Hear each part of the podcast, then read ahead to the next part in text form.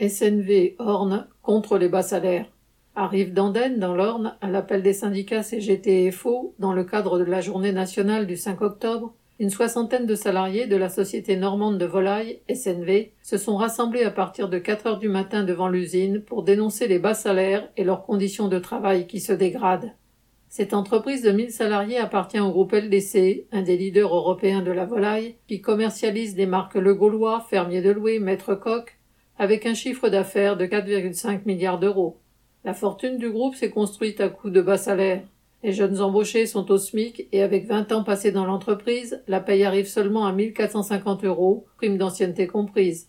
Dans l'usine, la direction économise surtout le matériel, l'entretien des bâtiments, et il n'est pas rare de terminer à la main son travail, car les machines trop vétustes tombent en panne. L'accélération des cadences est telle que bien des nouveaux embauchés ne tiennent pas et quittent l'usine, alors qu'il manquerait 200 personnes d'après la direction elle-même. Et même si les cadences sont effrénées, les journées peuvent être rallongées pour terminer la cargaison de viande venant d'être livrée, ou bien pour rattraper la journée de travail entre guillemets perdue à cause d'un jour férié. À l'issue de cette journée de mobilisation, la direction a expliqué qu'elle n'avait pas attendu la grève pour augmenter une prime et qu'elle n'accorderait pas d'augmentation supplémentaire. Elle a pourtant largement les moyens d'augmenter les salaires et d'embaucher. Correspondant Hello.